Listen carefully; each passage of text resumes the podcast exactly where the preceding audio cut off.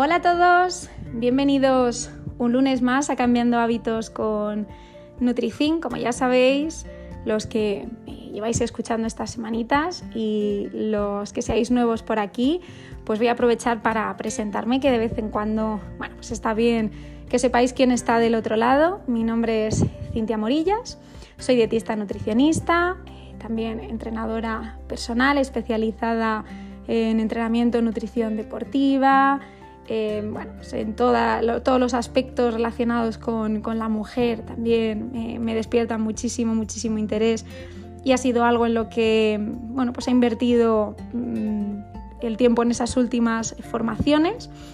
Y bueno, pues hoy justamente también quiero hablar sobre un tema muy relacionado con, la mujer. También es un tema que no dejáis de pedirme y creo que es importante tenerlo en cuenta y es el, ciclo menstrual y la alimentación. Quiero que hablemos un poco de, qué supone para, nosotras las mujeres el tener esos eh, cambios, que entendamos un poco cómo es nuestro eh, ciclo, que nos podamos plantear incluso por qué aparecen ciertos síntomas, antojos, más sensibilidad, porque hay días que tenemos menos energía, nos sentimos un poco inflamadas. Al final, yo soy de las que piensan que la información es es poder y conocernos y conocer qué nos está pasando puede ayudar mm, a, al final a que sepamos cómo tenemos que reaccionar y qué es lo que está pasando en nuestro cuerpo y sobre todo mm, no juzgarnos tan duramente, ya que es una fase en la que muchas veces pasamos por ese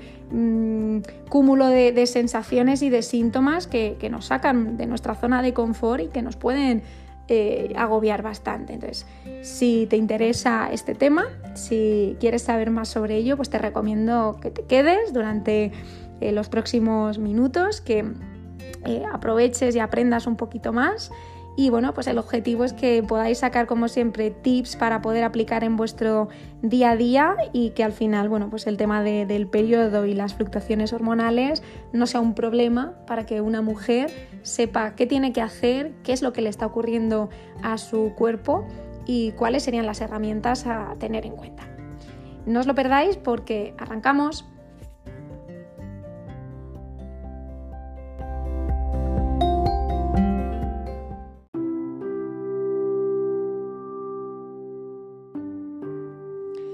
Después de hacernos preguntas del tipo si conocemos realmente nuestro ciclo, si tenemos en cuenta por qué nos sentimos más inflamadas o con menos energía o por qué nos apetece eh, más dulce en esos días previos al periodo, eh, el siguiente paso sería tener en cuenta eh, y, conocer el papel que realmente tienen las hormonas en nuestro ciclo. Eh, las hormonas sexuales, sabemos que además de desempeñar esa función reproductiva, también tienen importantes funciones vinculadas con nuestro cuerpo. Creo que es importante que sepamos em, en qué procesos eh, participan y cómo funcionarían en todos estos eh, procesos regulatorios. Ya sabemos que en relación con el ciclo menstrual hay tres hormonas que debemos tener en cuenta. La primera de ellas sería la hormona liberadora de gonadotropina. En segundo lugar, la hormona folículo estimulante o FSH y la hormona luteinizante o LH. Estas van a ser las hormonas que inician el ciclo menstrual. El hipotálamo, que está situado en el cerebro, es el que genera la hormona liberadora de gonadotropina, que a su vez va a realizar una estimulación sobre la hipófisis para que se generen la LH y la FSH.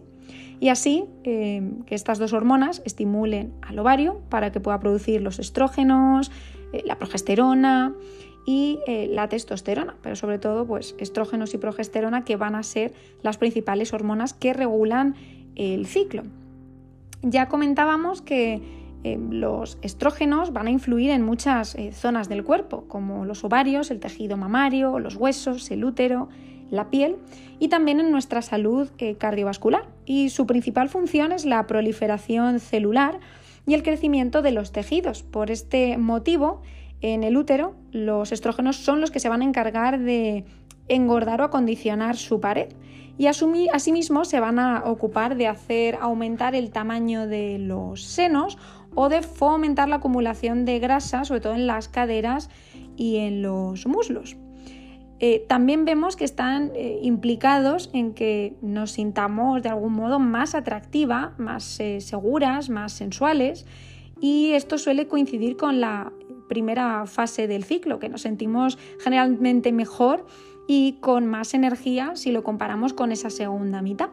Y como dato curioso, os quería explicar que mm, las estrías, las famosas estrías, están muy relacionadas con los estrógenos. No sé si este dato em, lo, sabíais. Y es que, bueno, pues las estrías son esas marcas en la piel que se producen por eh, una rotura de fibras de colágeno y elastina y se dan en momentos en los que mm, existe una producción de estrógenos endógenos mayor. Eh, algunos de estos momentos son la pubertad, el embarazo o bien cuando hay fluctuaciones de peso en un periodo muy corto de tiempo. Los anticonceptivos orales eh, con estrógenos también podrían propiciar su aparición. Los estrógenos lo que hacen es producir un incremento eh, de la retención de líquido en la piel y esto ocasiona pues, un mayor volumen y también un aumento de la tensión de la misma se debilitan esas fibras de elastina y de colágeno, por lo que al inicio sí que aparecen en un tono pues, más rojizo, más eh, violeta. Y al final lo que es determinante es nuestra manera de alimentarnos, nuestro estilo de vida, el grado de estrés que, podamos tener, la calidad de la piel, si tenemos una piel más o menos hidratada, para que em, seamos más propensos a que estas marcas puedan aparecer. La progesterona, que es otra de las hormonas eh, clave, esta aparece en la segunda mitad del ciclo y se libera tras eh, la ovulación. Su finalidad eh, es la de que se den las condiciones ideales para que se pueda dar el embarazo. Digamos, la hormona protagonista del mismo, porque también va a ser la encargada de producir la leche en las mamas cuando se produce este proceso. Y también es la implicada en esos cambios de humor que solemos eh, tener. Y por último hablaremos de la testosterona, que sí, las mujeres también tenemos testosterona, aunque sea la hormona masculina por excelencia. Esta hormona va a hacer que nos sintamos más fuertes, con más energía, y su función es anabólica. Esto quiere decir que va a ayudar al desarrollo de los músculos. Cuando llegamos al punto máximo de la ovulación, experimentamos una subida de testosterona y esto impulsa la libido y nos hace sentir pues, mucho más activas y mucho más eh, sexuales. ¿Qué más tenemos que tener en cuenta? Bueno, pues sobre todo hay que leer muchísimo. Si es la primera vez que, bueno, pues que os estáis interesando por cómo funciona este tema, por cómo eh, influye el ciclo em, en las sensaciones que vamos experimentando eh, las mujeres, pues eh, creo que ya es un paso importante, pero te recomiendo que te sigas interesando más, que no dejes de investigar, porque es importante entender cómo funcionamos y todas las conexiones que hay en ese eje hipotálamo-hipófisis con nuestros ovarios. Vamos a explicar un poquito cómo serían las fases del ciclo menstrual. Bien, pues sabemos que nuestro ciclo menstrual es como un reloj. Digamos que las 00 van a ser el final del día y el inicio del siguiente. El primer día del ciclo eh, comienza siempre con el primer día de la menstruación y el último día del ciclo y la entrada a un nuevo ciclo será igualmente el primer día de la menstruación.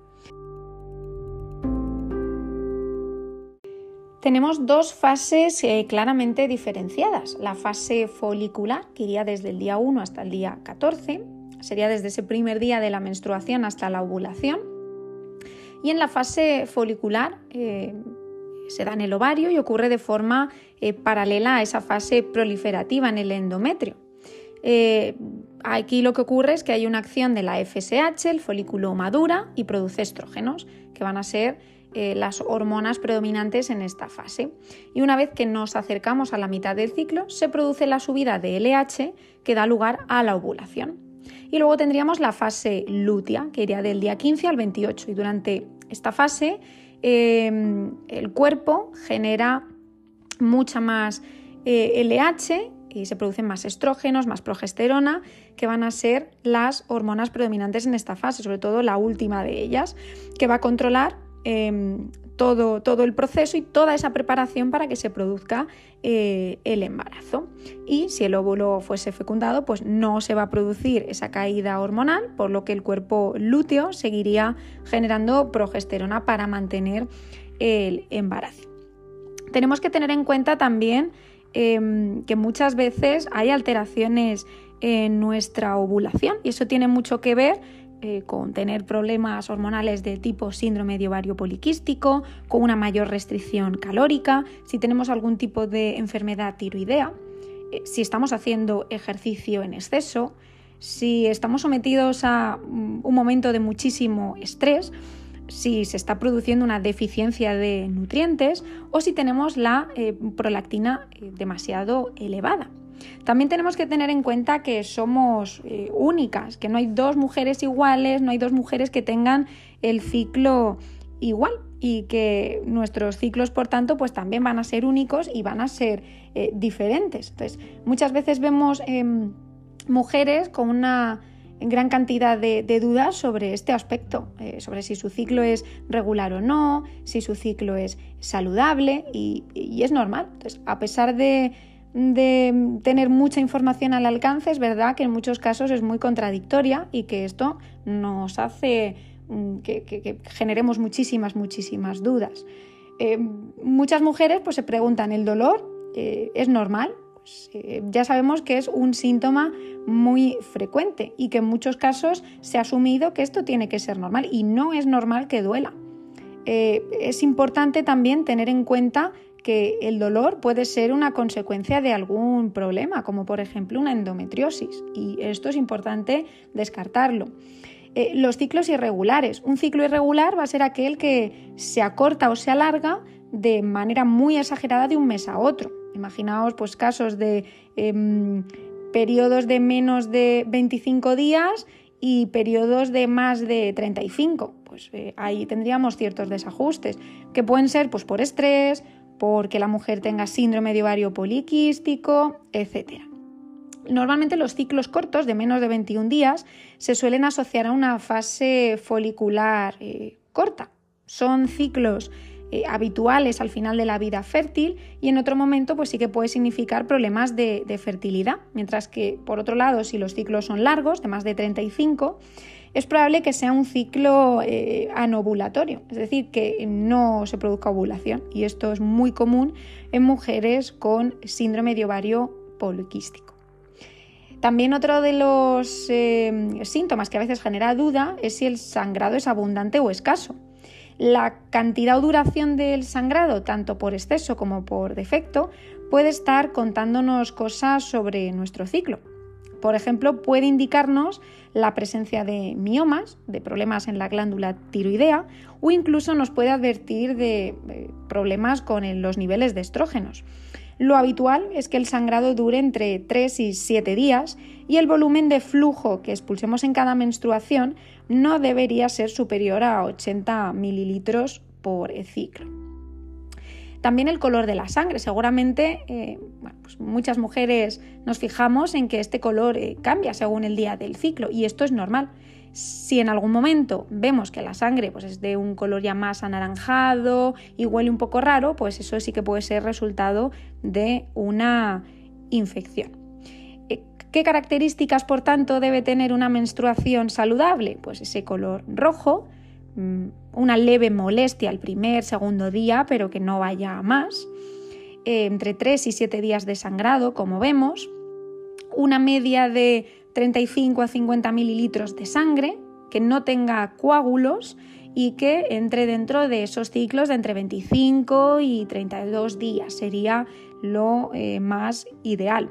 Al final todo esto que os cuento es eh, informativo, es algo muy muy genérico pero si en algún caso pues estáis experimentando síntomas eh, diversos, eh, lo interesante pues sería el chequeo con vuestro ginecólogo para que todos estos síntomas también se regulen, ya que vemos que esto al final es algo eh, muy, muy genérico. Lo que sí que os recomiendo es utilizar una herramienta que es muy útil, que es el diagrama mensual, mensual menstrual, que al final implica que podamos ir anotando lo que ocurre con nuestro ciclo día a día y así poder tener un patrón eh, establecido, ¿no? Saber qué síntomas vamos teniendo, qué sensaciones físicas, si tenemos más o menos apetito, nuestro estado de ánimo, si hay fluctuaciones de peso, si hemos tenido más o menos inflamación. al final, la idea de todo esto es tener una recopilación de esos eh, síntomas y poder ajustarnos a ellos, poder entender al final cómo estamos funcionando y si hay algún patrón que podamos establecer como eh, normal, que también es una parte importante de este eh, proceso. Hay muchas dudas también eh, con el tema de las pastillas anticonceptivas.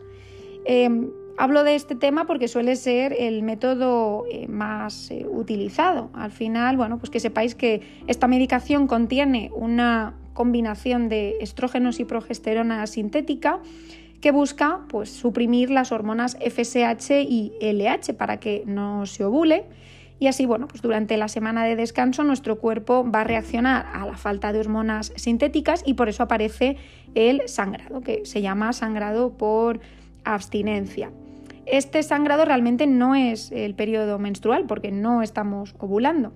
Entonces es normal también sentirse más cansada, más sensible, con cambios de humor, pero esto no va a ser fruto de la fase premenstrual, sino pues de esa caída de hormonas sintéticas en este caso yo os recomendaría que en cuanto a la alimentación y al entrenamiento, eh, cuando estéis tomando la, píldora, sigáis las indicaciones que os voy a dar ahora mismo para cada una de las eh, fases, porque sí que va a ser interesante ajustar eh, estos dos aspectos a ese consumo.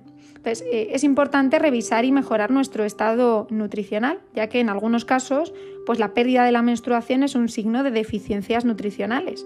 Entonces, mm, revisando esto, sabemos si estamos cubriendo bien la energía que necesitamos y podamos recuperar cuanto antes un ciclo menstrual normal. Esto incluye revisar energía, revisar macros, revisar micronutrientes. También es importante optimizar nuestros ritmos circadianos, es decir, esos eh, cambios que tenemos de exposición a la luz y la oscuridad, em, las horas de descanso, eh, si al final em, estamos eh, trabajando con turnos de noche, que todo esto influye muchísimo en la infertilidad, en casos de amenorrea y es importante tenerlo muy en cuenta. Y también aprender a controlar el estrés, porque es muy frecuente en la vida moderna y esto no significa que tengamos que permitir que invada nuestra vida y que nos desestabilice hormonalmente. Entonces es muy importante tener herramientas de gestión para poder eh, solucionar estos, estos temas. Si de nuevo pues necesitáis ayuda por esta parte, es importante poneros en manos siempre de buenos profesionales que os puedan ayudar a que todo esto se regule. Y para rematar este episodio, sí que me gustaría comentar un poquito las recomendaciones de alimentación y ejercicio eh, genéricas para cada una de las eh, fases del ciclo. Bien, pues en la fase menstrual, que es cuando los estrógenos y la progesterona están más bajos, sabemos que hay más cansancio, peor humor y menos energía. Pues en estos casos es recomendable mantener una dinámica activa, dar paseos, practicar yoga, Em, actividades pues al final menos intensas. En el caso de la alimentación, pues sí que es interesante aumentar el consumo de alimentos ricos en hierro eh, para cubrir esas pérdidas y alimentos ricos en vitamina C que pueden ayudar a la absorción de este mineral. En cuanto a los entrenamientos, pues sobre todo eso, eh, ajustarlos a nuestra energía. Pues, opciones de yoga, un pilates más light, ejercicios de fuerza pues más eh, moderados, incluso bueno, pues caminatas ligeritas, eso puede ayudarnos mucho a mantener ese ritmo y esa actividad y que nos sintamos bien, que estemos ajustando estas eh, fases también a las sensaciones que vamos teniendo. En la siguiente etapa, la fase folicular, vemos que los estrógenos van en aumento, eh, están aumentando y esto nos genera también mucha más energía, tenemos muchas más ganas de entrenar, entonces hay que aprovecharnos de, esa buena energía, de esa activación para quizá plantear entrenamientos de una intensidad más alta, eh, tipo HIT, tipo Tabata, en los que podamos incluso aumentar las cargas. En esta fase sí que vemos que hay una mayor tolerancia a los carbohidratos, por lo tanto, bueno, pues podemos tomar eh, eh, alguna opción extra, un poquito más ampliada, porque nuestro cuerpo lo va a tolerar y metabolizar mejor. Y los entrenamientos, pues como hemos dicho, pueden ser mucho más cañeros, mucho más intensos. ¿Qué ocurre en la fase de la ovulación? Pues en este caso vemos que hay una subida de los estrógenos y que aumenta también la testosterona. Entonces aquí puede ser un buen momento para aumentar las eh, cargas del entrenamiento. Sí que es importante cuidar bien la técnica para evitar lesiones porque en este momento hay una mayor eh, laxitud en las articulaciones y por tanto pues hay un mayor riesgo de lesión.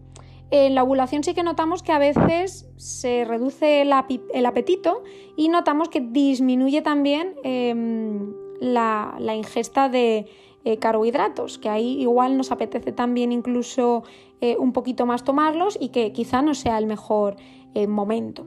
Y por último, en la fase lútea, vemos que los estrógenos descienden y la progesterona aumenta. Aquí sí que hay más cansancio, hay menos ganas de entrenar y bueno, pues lo ideal sería entrenar eh, fuerza con cargas más bajitas o aprovechar para hacer ejercicios de, tipo cardiovascular, caminar, nadar, bailar, bueno, pues opciones que nos gusten y que encajen muy bien en esta estructura.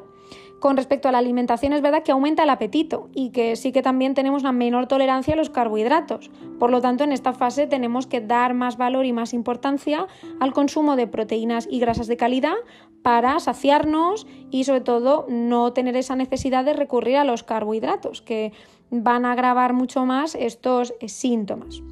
Eh, como ya os adelantaba, pues hay que tener en cuenta que cada mujer es un mundo y, que al final, bueno, pues aunque hagamos estas recomendaciones genéricas, eh, hay que analizar muy bien cada caso, personalizarlo, como siempre os digo, y ajustarlo a las necesidades reales de cada persona. Eh, sí que es cierto que al final si nos ajustamos un poco a estas recomendaciones es fácil que tengamos eh, más que controladas estas etapas y que esto al final pues nos pueda ayudar mucho a sentirnos mejor, a regular esa energía y a estar pues un poquito más acorde con lo que nuestro cuerpo nos está pidiendo. Entonces, para que veáis que esto es mucho más que una sensación, que debemos entender cómo funciona nuestro cuerpo, darle un aporte correcto también en, nutrientes eh, óptimos, ya no solo carbohidratos, proteínas y grasas de calidad, sino en muchas ocasiones vitamina D, el zinc, el hierro, el magnesio, eh, la vitamina B6, o sea, van a ser opciones que son claves también en este proceso. Y conocernos, entendernos, saber cómo funcionamos puede ayudar también a que vayamos más acorde con esas sensaciones, con nuestro proceso y podamos conseguir al final objetivos eh, mucho más retadores. Eh, bueno, pues espero que este episodio, como siempre, os ayude, os resulte interesante, ya que creo que en muchos casos hay muchísima información y la gente duda, y es normal, porque hay mucha, mucho material al alcance y, y tenemos que aprender también a filtrar con qué nos quedamos, si nos tomamos todo al pie de la letra o no. Y como siempre os digo, mm, si estás teniendo algún desajuste hormonal, si ves que em, estás trabajando cualquier aspecto pero no notas un avance, es importante que decidas eh, dar un paso adelante, ponerte en manos de profesionales que te puedan ayudar, que te faciliten tu proceso, que puedan trabajar contigo de, de la mano y que te ayuden en todos estos aspectos, la parte alimentaria, la parte eh, deportiva, eh, la parte de gestión emocional, el cómo tú estás funcionando y sobre todo trabajar en esas herramientas que te ayuden a ver eh, ya no solo un cambio em, en tu físico, sino un cambio en tus sensaciones, en tu manera de enfrentarte a tu día a día y, en cómo te, sientes, que al final creo que es la clave del éxito. Gracias por estar ahí un lunes más y como siempre os digo, pues mm, me ayuda mucho que valoréis eh, mi, mi trabajo. Por tanto, pues si dais like, compartís en vuestro entorno o me dejáis comentarios, esto es algo que me va a ayudar un montón. Y si me dejáis también nuevas ideas de temas, pues yo encantada de poder orientar estos episodios a cosas que sé que os ayudan o que de verdad queréis que, que expliquemos y que aprovechemos estos minutos para hablar de ello. Sin más, os deseo una feliz semana y nada, un buen comienzo de lunes que además en Madrid eh, tenemos hoy día festivo, así que nada, pues aprovechar con los amigos, con la familia y a plantearnos más estas cosas para mejorar nuestra calidad de vida y sobre todo nuestra salud. Hasta la próxima.